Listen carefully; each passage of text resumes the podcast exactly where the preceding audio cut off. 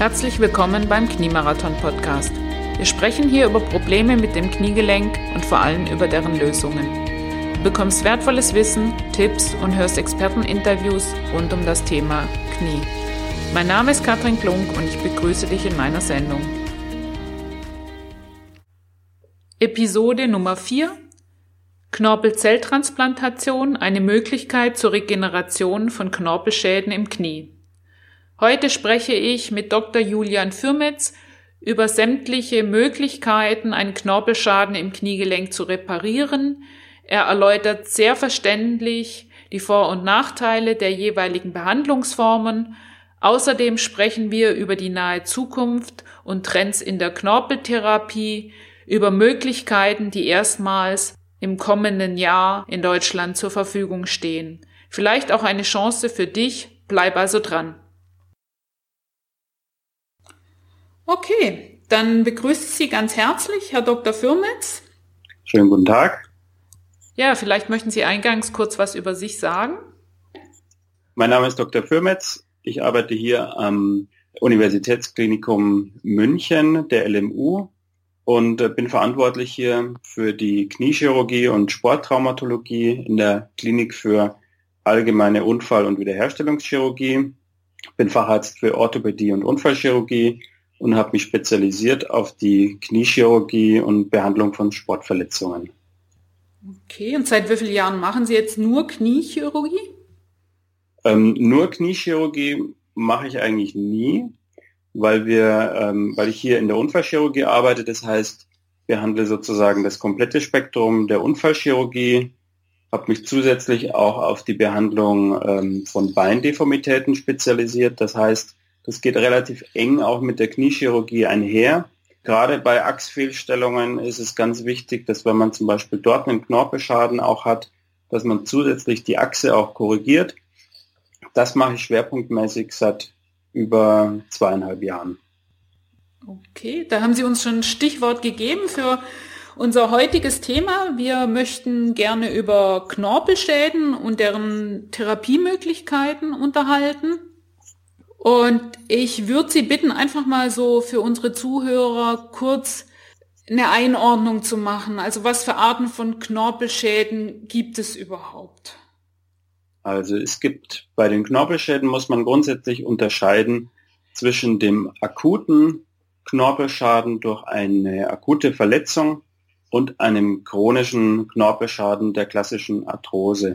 Der akute Knorpelschaden, der tritt meistens im Rahmen von Unfällen auf zum, oder zum Beispiel durch ein Herausspringen der Kniescheibe, durch einen Bruch im Gelenkbereich vom Schienbeinknochen oder vom Oberschenkelknochen. Dort kann es dann zu äh, Knorpelschäden kommen. Die Arthroseentstehung ist demgegenüber kontinuierlich über das ganze Leben sozusagen eine Verschleißerscheinung. Die Risiken sind hier vor allem eben das Übergewicht zum Beispiel, Stoffwechselerkrankungen, Achsfehlstellungen, Ernährung, Lebensstil, aber grundsätzlich auch sehr entscheidend ist die Genetik. Das heißt, Patienten, wo die Eltern ähm, Arthrose hatten, sind, haben ein deutlich höheres Risiko, auch äh, Arthrose zu entwickeln. Und als kleines ähm, drittes Unterthema sind noch die isolierten Knochennekrosen, also ein Absterben des Knochens zu nennen. Das gibt es zum Beispiel auch bei jüngeren Patienten, dass isoliert ein kleines Knochenareal abstirbt. Die Ursache hierfür ist nicht geklärt. Okay, vielen Dank für die Einordnung. Jetzt würde es mich mal interessieren, Sie haben gesagt, Knorpelschäden nach Unfällen. Was, was sind das so typischerweise für Unfälle? Berufsunfälle, Sportunfälle, Autounfälle oder kann man da gar nichts sagen? Also das ähm, ein klassischer Unfallmechanismus bzw. eine klassische Verletzung ist der Bruch des Schienbeinkopfes. Der geht fast immer mit einer relevanten Knorpelverletzung einher. Was auch sehr häufig mit Knorpelverletzungen im Kniegelenksbereich einhergeht, ist das Herausspringen der Kniescheibe. Also die sogenannte Patellaluxation hat häufig auch einen Knorpelschaden ähm, nach sich. Gibt es jetzt Sportunfälle, wo die Patella vermehrt rausspringt oder generell, wenn man die Veranlagung dazu hat? Bei der Kniescheibenluxation ist, ähm, spielt vor allem die, die Veranlagung eine sehr große Rolle. Mhm. Ähm, die Kniescheibe springt immer nach außen und ähm, da gibt es Patienten, die zum Beispiel ein X-Bein haben, die haben eine deutlich höhere Wahrscheinlichkeit. Also da gibt es ähm, der Klassiker sozusagen sind Mädchen im heranwachsenden Alter mit einem X-Bein und auch einer Rotationsfehlstellung der, der Beine. Da zeigen oft die Knie so ähm, zueinander nach innenseitig und die haben ein hohes Risiko dafür, dass die Kniescheibe herausspringt. Jetzt haben Sie vorher gesagt, eine häufige Begleitverletzung. Jetzt weiß ich gar nicht, ist, ist der Knochenbruch? Was ist jetzt die Begleitverletzung? Der Knochenbruch oder der Knorpelschaden? Wie ordnen Sie das ein? Die Begleitverletzung ist der Knorpelschaden, weil sozusagen der, der Bruchausläufer bis ins Gelenk reingeht und es bricht sozusagen der Knorpel mit.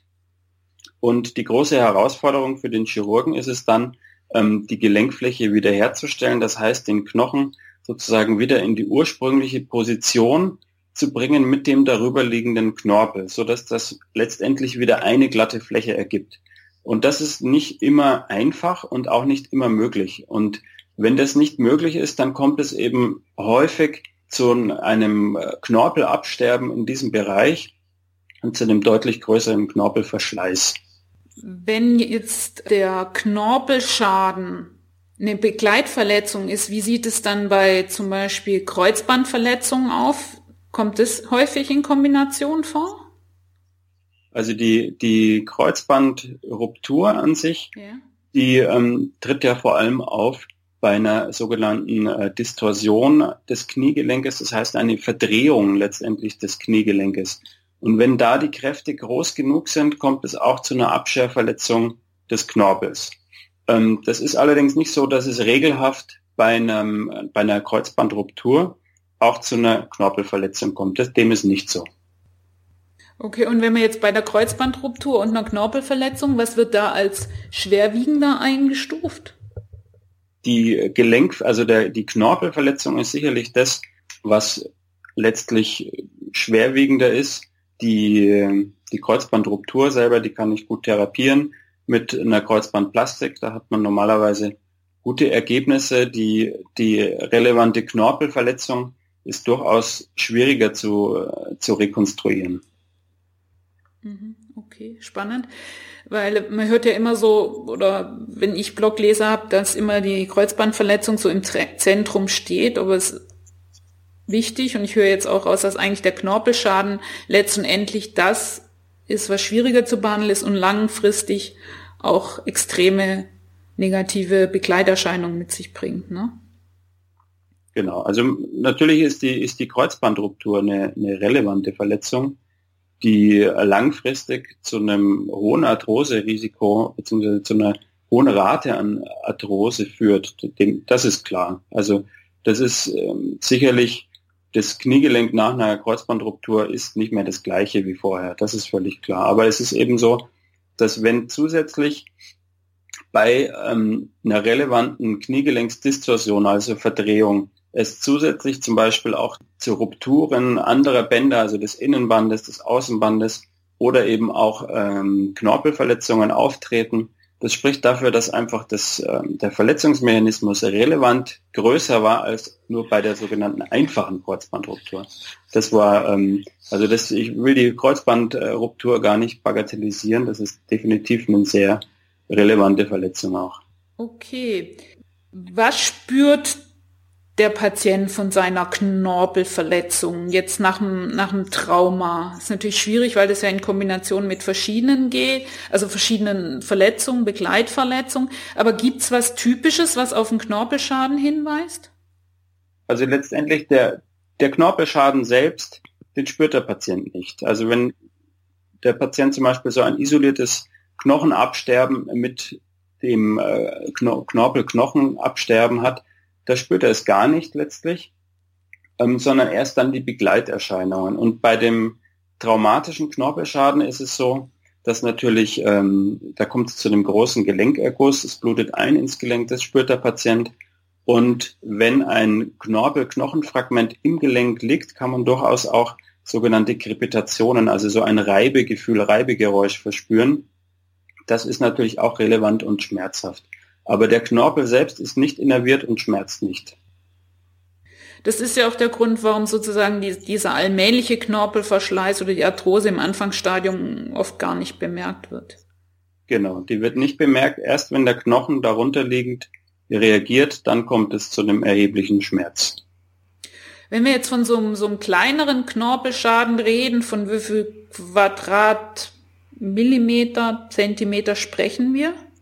Also ein kleiner Knorpelschaden wäre bis zu einem Quadratzentimeter und alles, was darüber ist, ist dann schon ein größerer Knorpelschaden. Mhm, okay. Und hat man die Chance, dass so ein, sag ich jetzt, einen kleineren Knorpelschaden wieder zuwächst? Also die Knorpelschäden vernarben sozusagen. Das heißt, gerade wenn es einblutet aus der Knochenlamelle, die darunter liegt, bildet sich ein sogenannter Faserknorpel oben drüber. Der ist allerdings nicht so widerstandsfähig wie der eigentliche Knorpel. Das ist also, das kann sozusagen ein Stück weit zuwachsen, richtig voll generieren, regenerieren und eine Knorpelherstellung, so wie es vorher war, das findet nicht statt. Okay, wenn aber jetzt so ein Knorpelschaden von alleine zuwächst, ist ja das nachher im MRT oder gar nicht beurteilbar, oder? Welche Qualität so ein, so ein zugewachsener Knorpelschaden dann hat? Definitiv nicht. Aber da ist es dann so, man, äh, man sieht solche Befunde zum Teil im MRT, teilweise auch als Zufallsbefund und dann diskutiert man natürlich auch in der in der Fachwelt darüber, muss, muss ich sowas dann ähm, zwangsläufig behandeln und dem ist nicht so. Man sieht allerdings, dass ein Knorpelschaden, ein bestehender Knorpelschaden im Kollektiv zu einem, einer Verminderung auch des restlichen Knorpelvolumens führt. Das heißt, ein isolierter Knorpelschaden scheint auch ein prognostisch ungünstiger Faktor für den ganzen Rest des Kniegelenkes darzustellen aber man ist noch nicht so weit, dass man einen nicht schmerzenden Knorpelschaden therapieren würde zwangsläufig. Also wenn, wenn so ein kleines Teil praktisch zugewachsen ist, wirkt sich, sage ich mal, das auf das Drumherum aus.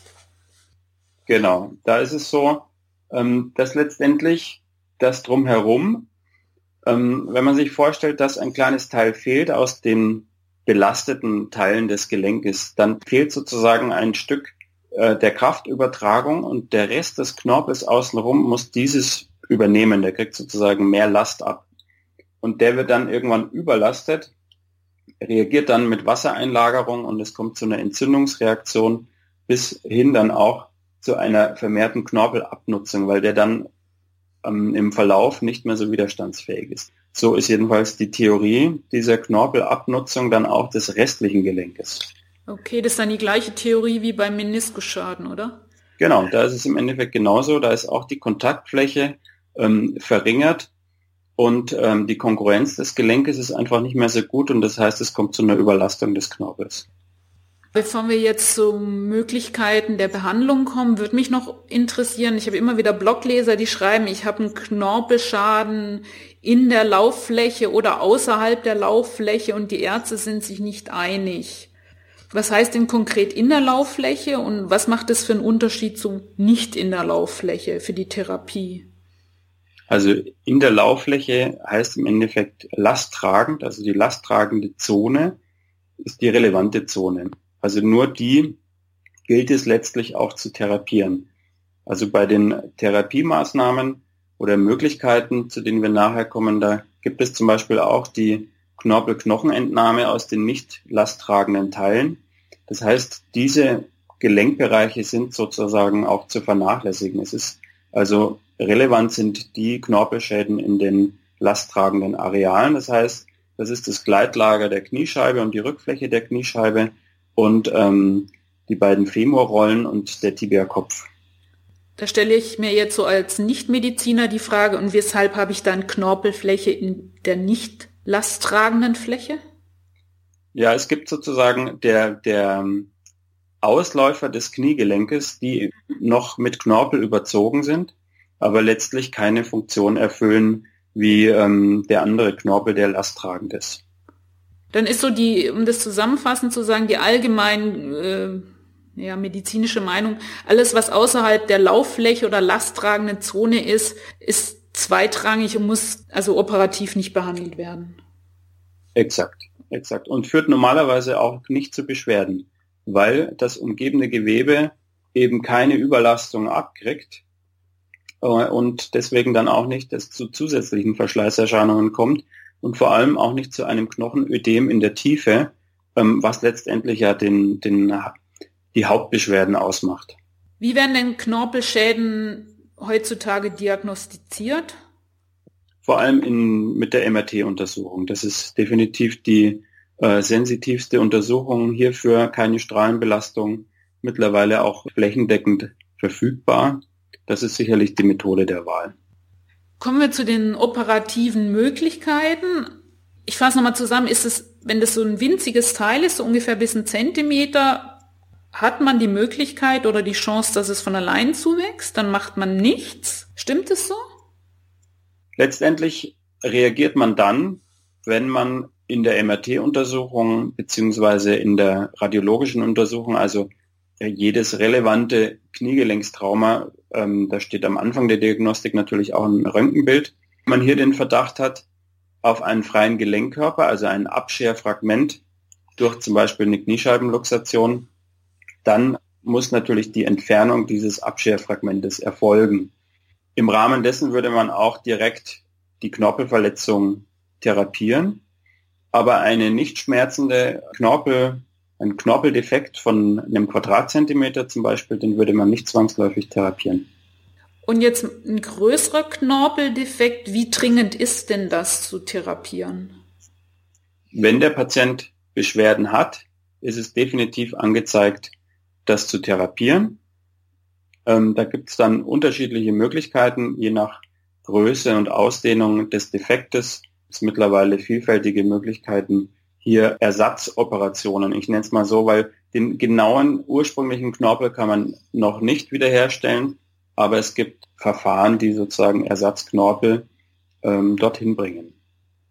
Okay, und wenn ich jetzt, sagen wir mal, Glut am Anfang habe ich wahrscheinlich Beschwerden und das, das wird so nach ein paar Wochen besser, habe ich irgendwann den Horizont überschritten, wo ich so einen, sage ich jetzt, einen traumatisch bedingten äh, Knorpelschaden reparieren lassen kann?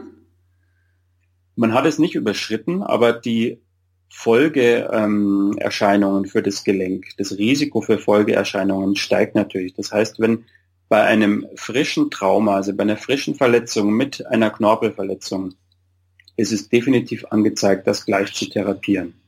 Das, ähm, was ich sozusagen vorher meinte, ist der Zufallsbefund eines Knorpeldefektes, der nicht schmerzt. Den würde man nicht zwangsläufig angehen. Bei einer frischen Verletzung ist es definitiv angezeigt zu therapieren. Okay. Dann würde ich gern mal zu den, zu den operativen Möglichkeiten kommen. Wir haben es jetzt immer mal so zwischendurch kurz erwähnt. Was ist denn so, sage ich mal, das einfachste und die häufigste gebrauchte Methode jetzt Stand 2016? Weil da gab es ja auch eine Entwicklung in den letzten Jahren. Ne? Absolut, da gibt es eine große Entwicklung, die auch sicher noch nicht abgeschlossen ist. Die häufigste Methode, muss man sicherlich sagen, ist die sogenannte Mikrofrakturierung. Die ist ähm, seit Jahrzehnten etabliert und zeigt ähm, weitestgehend, ich sag mal, gute beziehungsweise akzeptable Ergebnisse. Das heißt, man macht kleine Bohrungen in den darunterliegenden Knochen unter dem Knorpeldefekt und ähm, reizt so den Knochen zum Einbluten. Dann kommen Stammzellen in den Defektbereich und es kann zu einer Regeneration, zu einer Bildung von Faserknorpel führen. Und dieser Faserknorpel, wie anfangs erwähnt, ist nicht so belastungsfähig wie der Hyaline-Knorpel. Die Ergebnisse zeigen dann auch eine Verschlechterung in dem, im Lauf der Jahre, einfach aufgrund der Abnutzung dieses Knorpels. Aber insgesamt ist es ein Verfahren, das eine Besserung des klinischen Befundes mit sich bringt. Ähm, ein noch einfacheres Verfahren sozusagen ist, bei ganz frischen Verletzungen mit größeren Abscherfragmenten kann man durchaus auch den herausgebrochenen Knorpelknochen äh, refixieren. Auch das ist möglich durch kleine Pins ähm, und so die Defektstelle direkt wieder verschließen. Das ist natürlich das Optimale. Weil die ursprüngliche Knorpelqualität erhalten bleibt.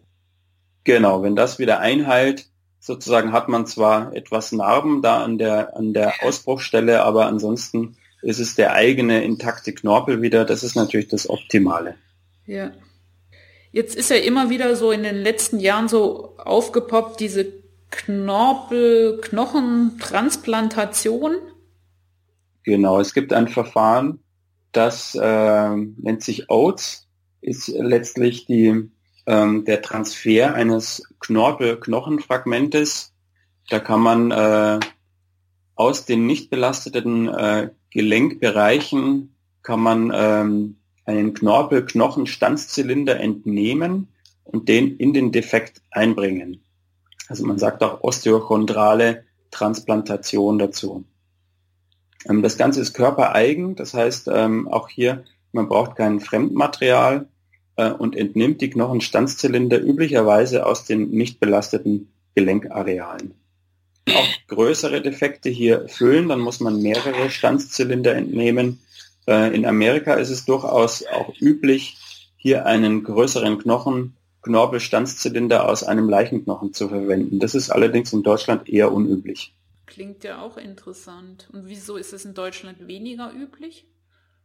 In Amerika ist es generell die häufiger, dass ähm, Spendergewebe genommen wird. Es gibt größere ähm, Gewebebanken ähm, und die in Amerika ist es ist auch das, die Angst vor, vor Übertragungen, vor, vor Infektionserkrankheiten und so weiter, ist dort vielleicht etwas geringer und ähm, die ganze Logistik, denke ich, ist etwas einfacher. Ähm, man muss sagen, in Deutschland ist man da, ich sag mal, eher wieder ein Stück weit weg davon. Also man hat einfach die Ergebnisse und auch die, ähm, die, die ganze Logistik ist so aufwendig, dass es das nicht rechtfertigt. Also wenn wir jetzt die Mikrofrakturierung nehmen, dann eben die Oats-Geschichte, dann gibt es ja noch die Knorpelzellzüchtung, ne? Genau, die sogenannte autologe Chondrozytentransplantation, also die ACT auch abgekürzt, gibt seit den 90er Jahren, wird auch, hat also eine ständige Entwicklung letztlich. Dort wird Knorpelgewebe in einem ersten Eingriff entnommen und dann gezüchtet, vermehrt und äh, letztlich dann in einem zweiten Eingriff äh, wieder eingebracht. Das ist logistisch auch etwas aufwendiger, aber durchaus mittlerweile gängige Praxis. Das Gewebe wird in ein Speziallabor geschickt, dort wird der Knorpel gezüchtet, je nach benötigter Größe und dann retransplantiert. Zu Beginn hat sich jedoch gezeigt, dass dieser transplantierte Knochen bzw. die transplantierten äh, Knorpelzellen eine hohe Abnutzung haben. Das heißt, man äh, hat versucht, diesen Bereich dann zu schützen. Also, anfangs hat man dort eine Knochenhaut drüber gelegt. Mittlerweile ähm, bringt man die Knorpelzellen in einer Membran ein. Und da ist jetzt letztlich so, in den letzten Jahren verändern sich die Membranen in der Zusammensetzung und die Ergebnisse werden eigentlich stetig besser. Das Problem dieser stetigen Neuentwicklung ist letztlich, dass es schwierig ist, Langzeitergebnisse den Patienten ähm, zu demonstrieren. Also diese ständige Fortentwicklung verhindert natürlich auch, dass man jetzt mit einem Verfahren zum Beispiel über 20, 30 Jahre Erfahrung hat und sagen kann, okay, so wird es aussehen in Zukunft. Ähm, das gibt es leider nicht bei der ACT. Und was für eine Knorpelqualität bringe ich bei der ACT raus? Auch nur ein Faserknorpel oder was Besseres? Da ist der, der Knorpel besser. Er zeigt jedenfalls in den Laboruntersuchungen eine deutlich bessere Qualität als der Faserknorpel. Er ist zum Teil ähm, in der Arthroskopie, also in der Kniegelenkspiegelung, gar nicht recht zu unterscheiden von dem ursprünglichen Knorpel. Und ähm, der zeigt hier definitiv gute Ergebnisse. Letztlich fehlen aber, wie gesagt, die Langzeitergebnisse und die, ähm, die Vergleichsstudien. Das ist alles bei, unterliegt einem ständigen Progress aktuell. Ich fasse mal zusammen, dann ist der große Nachteil, okay, es ist ein zweizeitiger Eingriff, also ich muss zwei Operationen sozusagen machen. Das zieht sich natürlich dann auch über einen längeren Zeitraum. Genau. Die Qualität scheint besser zu sein, Langzeitstudien fehlen Und trotzdem, also so als wenn ich als Patient die Entscheidung hätte, weil ich sag mir ja bei der bei der Oats kriege ich ja nur so in Anführungszeichen zwar einen Knorpel, aber der hält langfristig auch nicht. Bei der Mikrofrakturierung zeigen sich auch Abnutzungserscheinungen. So scheint es so, dass eigentlich die ACT, die momentan unter den jetzigen Studienlage die einzige Möglichkeit ist, ähm, halbwegs qualitativ dem Original entsprechenden Knorpel zu bekommen? Jein. Es, es ist so, man muss ähm, den Knorpel auch vor allem hinsichtlich seiner Größe beurteilen. Ein kleiner Knorpeldefekt, zum Beispiel ein Quadratzentimeter, lässt sich hervorragend mit einer Oats, also mit einem Stanzzylinder therapieren. Das funktioniert wunderbar. Ähm, man hat eine vergleichsweise geringe Entnahmebeschwerden und es zeigt auch klinisch sehr gute Ergebnisse. Also das hat äh, funktioniert prima.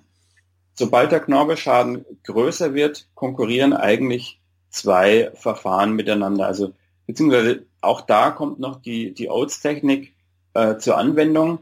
Da werden dann mehrere Stanzzylinder verwendet. Das ist dann eine sogenannte Mosaikplastik.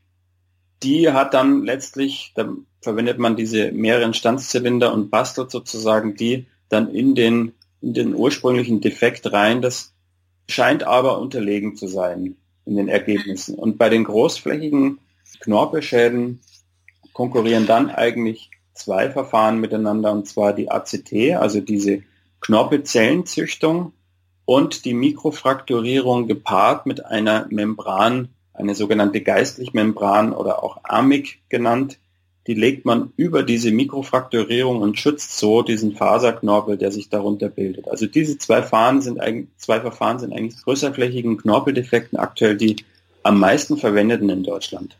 Diese Membran, bleibt die da? Wie lange?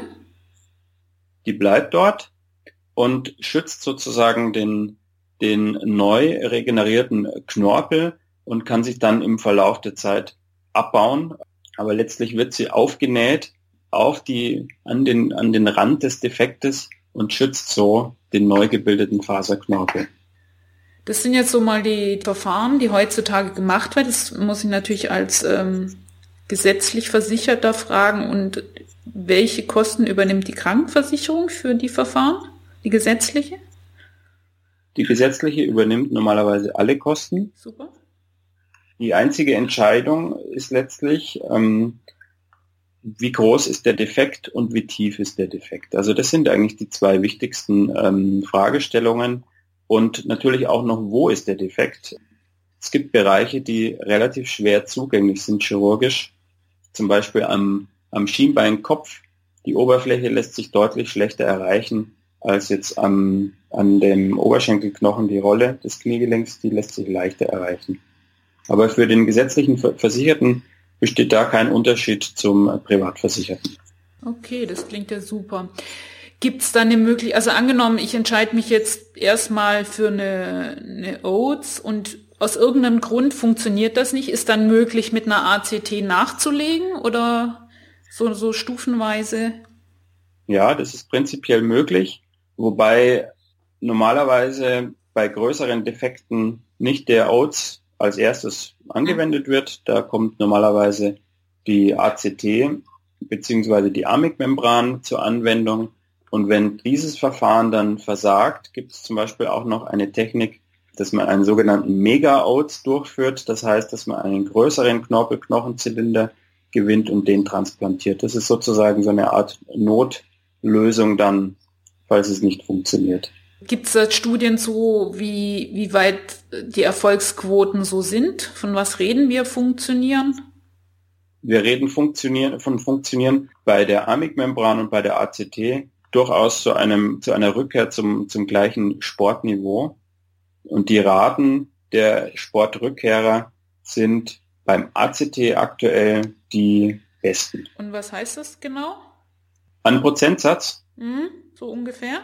Haben Sie da eine Zahl? Da habe ich leider keine Zahl aktuell. Okay, gut. Hört man ja auch immer wieder so, dass es zu den Verfahren, die wir jetzt sehr detailliert und anschaulich besprochen haben, so Möglichkeiten gibt, das Ganze noch irgendwie anzureichern oder zu verfeinern. Was gibt's denn da? Also da gibt's das sogenannte ACP. Also das ist angereichertes äh, Plasma oder Platelet-Rich Plasma, also PRP. Da gibt es unterschiedliche Abkürzungen je nach Hersteller. Der Grundgedanke dahinter ist es, dass man ähm, Stammzellen aus dem Blut anreichert und die in das Gelenk einbringt, um so den Heilungsvorgang zu verbessern. Da muss man jedoch dazu sagen, dass es keine Studien gibt, die dort größere Studien, die dort prospektiv randomisiert, also mit guter Studienqualität nachweisen konnten, dass diese Verfahren wirken. Das heißt, es gibt hier gibt es zum Beispiel noch keine Kostenübernahme durch die Versicherungen. Das ist, funktioniert meist im Rahmen dann von äh, einer sogenannten Eagle-Leistung, beziehungsweise der Versicherte muss dort dann zuzahlen. Okay. Also nice to have. Oder auch nicht.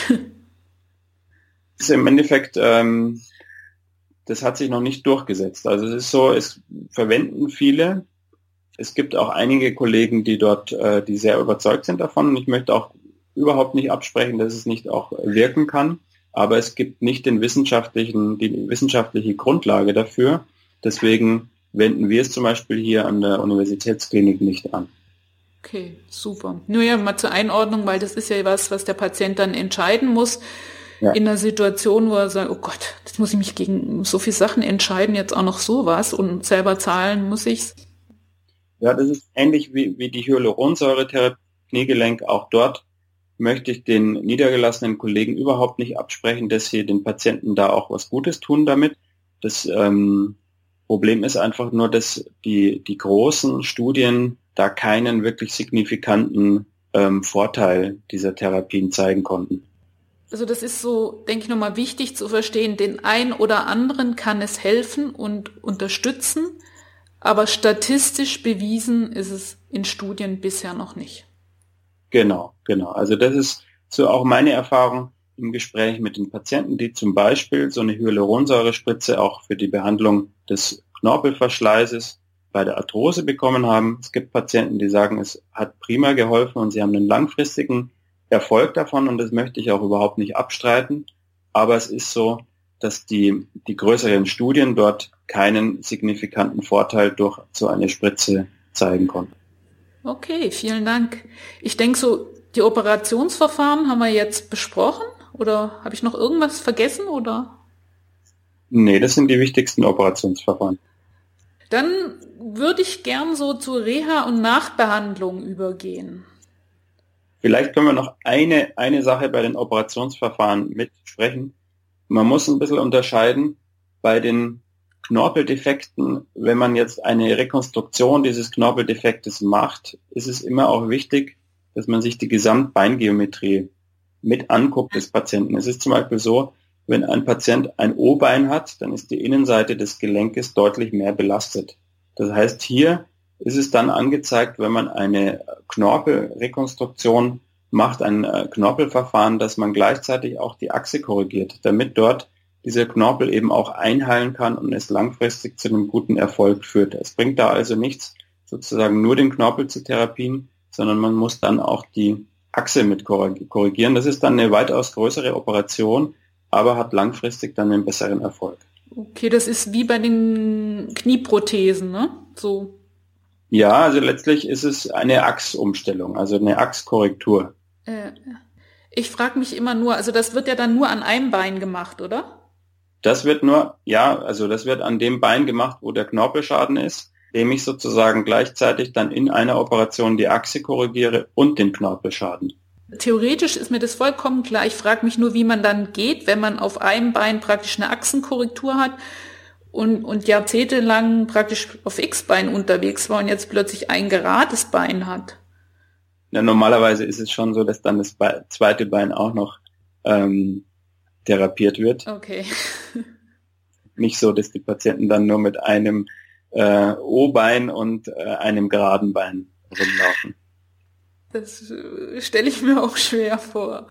Okay, also, wie sieht's mit der Nachbehandlung aus?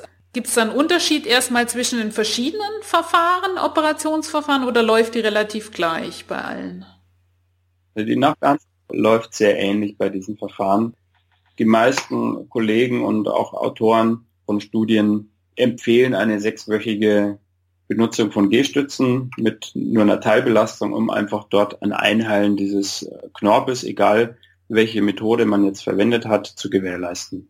Okay, und hat man da Bewegungseinschränkungen in der Zeit oder trägt eine Schiene? Bei der reinen Knorpeltherapie zum Beispiel an der Femorrolle, also das der Oberschenkelknochen oder auch an der am Schienbeinkopf ist keine Bewegungslimitierung notwendig, allerdings eine Lastreduktion. Bei der Knorpeltherapie an der Kniescheibenrückfläche zum Beispiel darf man voll das Bein belasten in Streckstellung, sollte allerdings dann Beugung vermeiden, weil bei Beugung der Anpressdruck der Kniescheibe relevant erhöht wird und dann eben diese ähm, Knorpeltransplantation mitunter Schaden leiden kann. Okay. Und die äh, sechs Wochen Teilentlastung, ne? Ja, genau. Habe ich das richtig verstanden? Und die eigentliche Physiotherapie beginnt dann nach den sechs Wochen oder wie läuft es? Also in der ersten Zeit kann man isometrische Übungen machen, also Muskelaktivierung, das macht durchaus Sinn, ähm, Lymphdrainage und äh, Bewegungserhalt. Und der eigentliche Muskelaufbau findet dann aber erst nach den sechs Wochen statt. Mhm.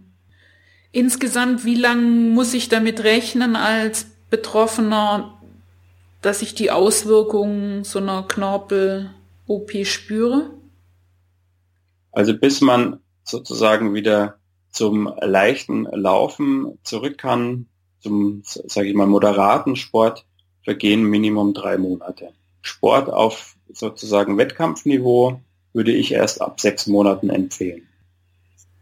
Das sind ja bei den Isolierten entsprechend länger, wenn man noch eine Kreuzbandverletzung hat oder eine Meniskusnaht oder was auch immer, ne?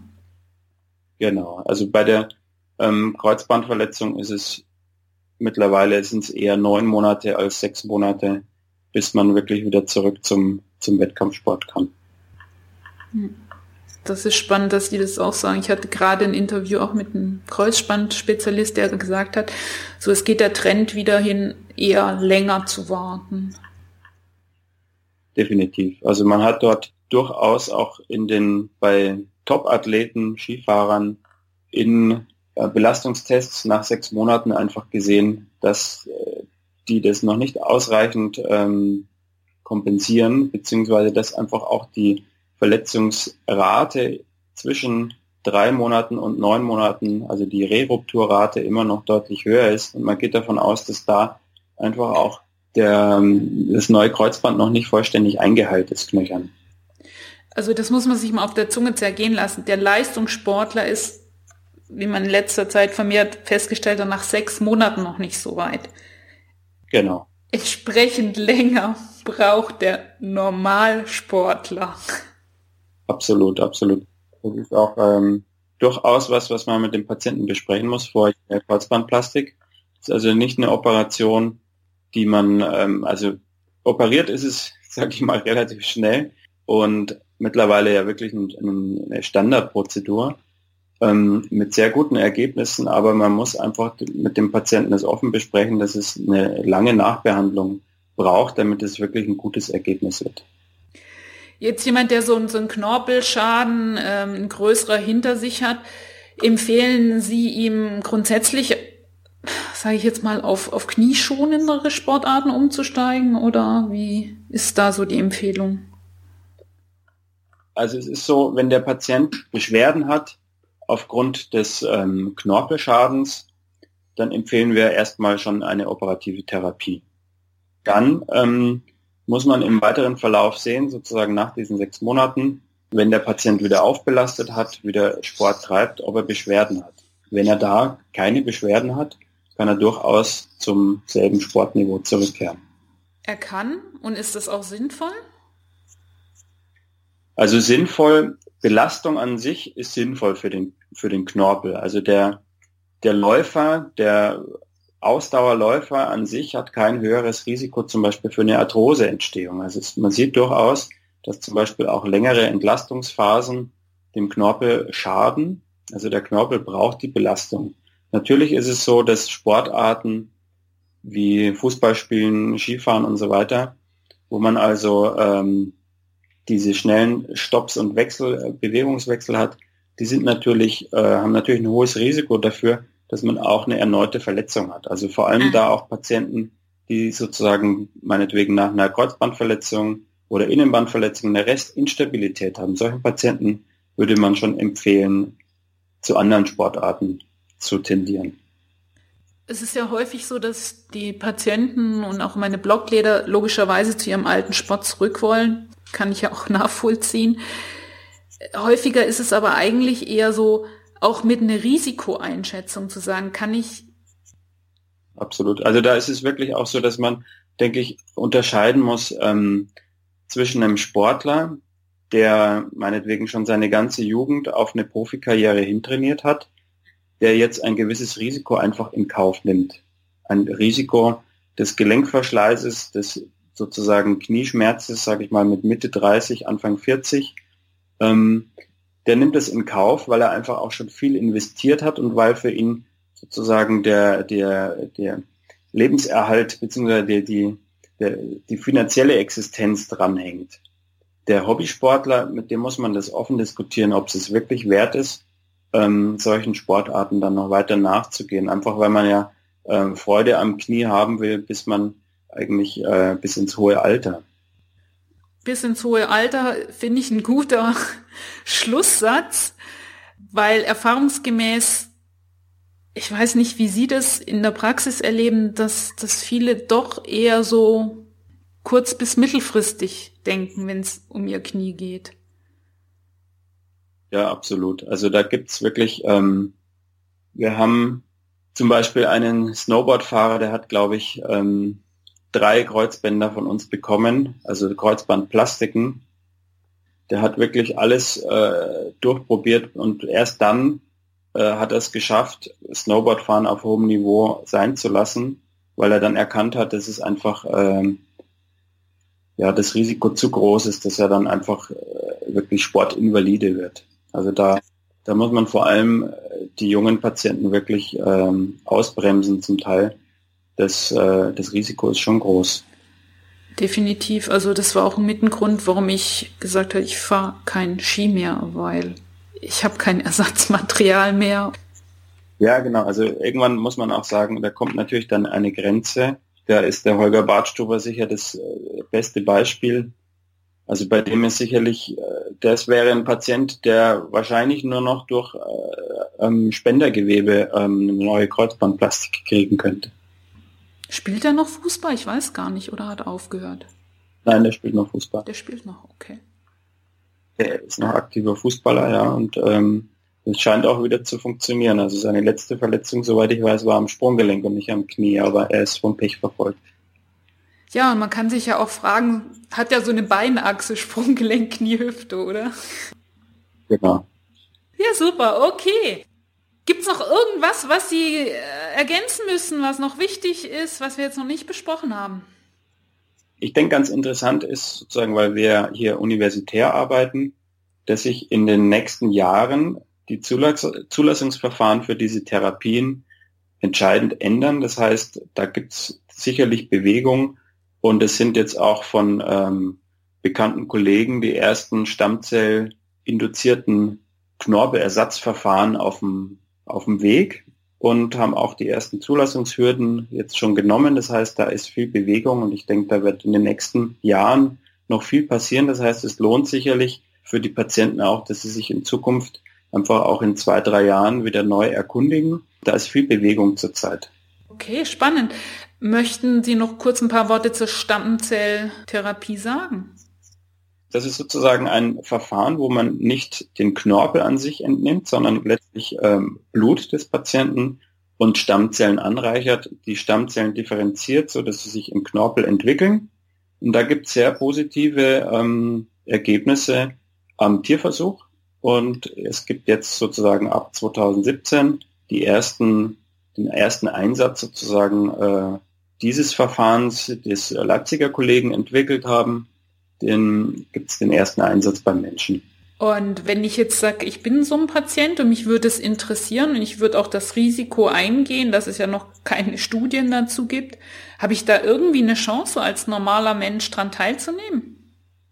Absolut, also das, das geht und das äh, wäre sozusagen, also wenn sich Patienten hierfür interessieren, könnte ich zum Beispiel den Kontakt herstellen. Die ersten Patienten allerdings, die dieses Verfahren bekommen, werden das in Leipzig bekommen. Wir werden dann voraussichtlich 2018 das Verfahren auch hier in München anbieten. Da ist aber sozusagen noch etwas Entwicklung drin, aber im 2017 werden die ersten Patienten in Leipzig mit diesem Verfahren therapiert. Ich verlinke ja Ihre Kontaktdaten. Das heißt, können sich Leute, Patienten melden, die jetzt, egal ob jetzt Leipzig oder sonst wo, daran Interesse haben? Ja, und zwar am besten, ähm, es gibt, wir haben eine E-Mail-Adresse, Kniechirurgie at med.uni-münchen.de. Was soll da als Überschrift hin, damit das auch dahin kommt, wo es hinkommt? Stammzellentherapie oder was soll man da als Stichwort? Ja, zum Beispiel. Okay, super. Ja, wo wir da gerade sind, das ist ja dann sozusagen eine, eine Studie. Genau, das ist sozusagen äh, die, die erste Anwendungsstudie an einem sozusagen gesunden Patientenkollektiv, die aber nur isoliert diesen Knorpelschaden haben. Und wenn man hier positive Ergebnisse erzielt, dann wird die Studie ausgeweitet, sozusagen von dem einen Studienzentrum Leipzig auch auf andere Zentren, dann höchstwahrscheinlich auch München. Und das sind alles einzelne Schritte bis zum Zulassungsverfahren, des, ähm, bis dann auch größere Studien des, ähm, den sage ich mal, Wirkungsnachweis erbracht haben und dann es zu einer Markteinführung kommt. Mhm. Und welche Voraussetzungen muss ich als Patient mitbringen? Ein gewisses Alter, einen isolierten Knorpelschaden oder was genau? Einen isolierten Knorpelschaden, also keine Arthrose. Mhm. Und ähm, vom Alter her weiß ich nicht genau, wie die Begrenzung ist jetzt in dieser Studie, aber ich denke mal bis 60 Jahre ähm, oder 50 Jahre. Das ist allerdings das müsste ich die Kollegen nochmal genau befragen. Und ähm, auch sonst, ob es etwa Ausschlusskriterien gibt, ob jetzt ein Patient zum Beispiel Raucher ist oder nicht, das kann ich Ihnen nicht genau sagen. Da müsste ich die Kollegen aber dann direkt äh, befragen. Ja gut, aber das ist ja schon mal nicht schlecht zu wissen. Wie läuft denn so eine Studienbetreuung ab im Gegensatz zu, zu anderen? Muss ich da ganz oft hin? Weil wenn ich mich jetzt für Leipzig zum Beispiel entscheide und wohne in Süddeutschland, heißt es, ich muss da ein paar Mal hin oder wie funktioniert das? Also normalerweise funktioniert es so, dass man einmal zum Vorgespräch und zu der Voruntersuchung hinfährt. Hier ist es dann auch so, dass man äh, die Blutentnahme bekäme und sozusagen dann die, die, die Knorpelzellzüchtung stattfindet. Und genauso wie bei der ACT dann zweizeitig, also in einer zweiten, bei einer Operation dann ähm, das Gewebe eingebracht wird. Das heißt, es sind sozusagen zwei Behandlungssitzungen, einmal Blutentnahme und einmal dann Operation.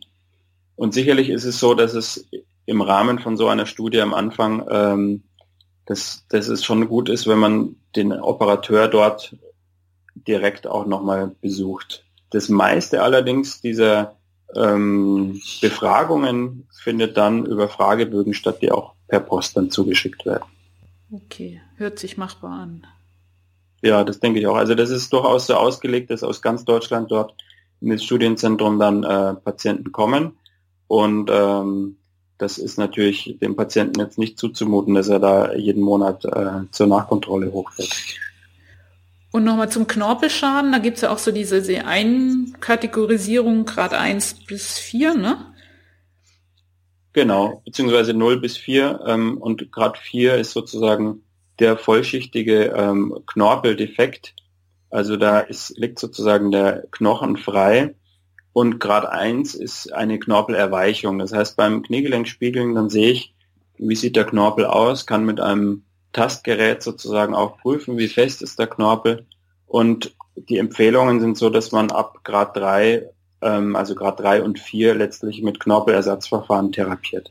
Das heißt also, äh, wenn ich mich für eine Knie-OP mit dem neuesten noch nicht erforschten, also nur am Tierversuch erforschten Verfahren operieren lassen wollte, müsste es mindestens Grad drei bis vier sein.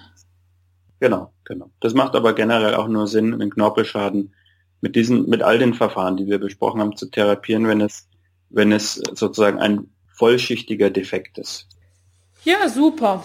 Erstmal ganz, ganz vielen Dank für die vielen, vielen spannenden Infos. Sehr gern. Okay.